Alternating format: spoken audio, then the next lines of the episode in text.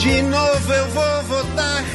2022 foi um ano de muita fofoca e repercussão envolvendo os famosos. O ano também foi marcado por despedidas de lendas da nossa música como Gal Costa, Elza Soares e Erasmo Carlos.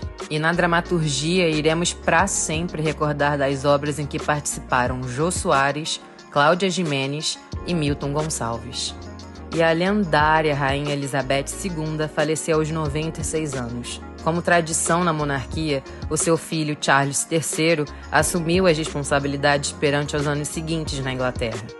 Já imaginou começar a trabalhar aos 73 anos? Já em Portugal, os filhos dos atores Giovanni Eubank e Bruno Galhaço foram vítimas de um episódio inaceitável de racismo.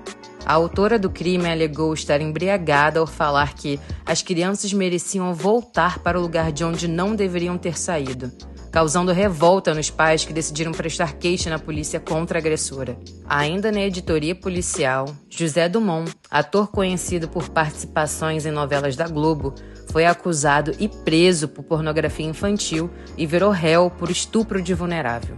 Por fim, até mesmo algumas celebridades concorreram a cargos nas eleições deste ano. Enquanto algumas, como Romário e Tiririca, obtiveram sucesso, outras, como Antônia Fontinelli e Sara Pôncio, ficaram só na expectativa. E agora só nos resta esperar até 2023 para as novas fofocas e intrigas. Até lá!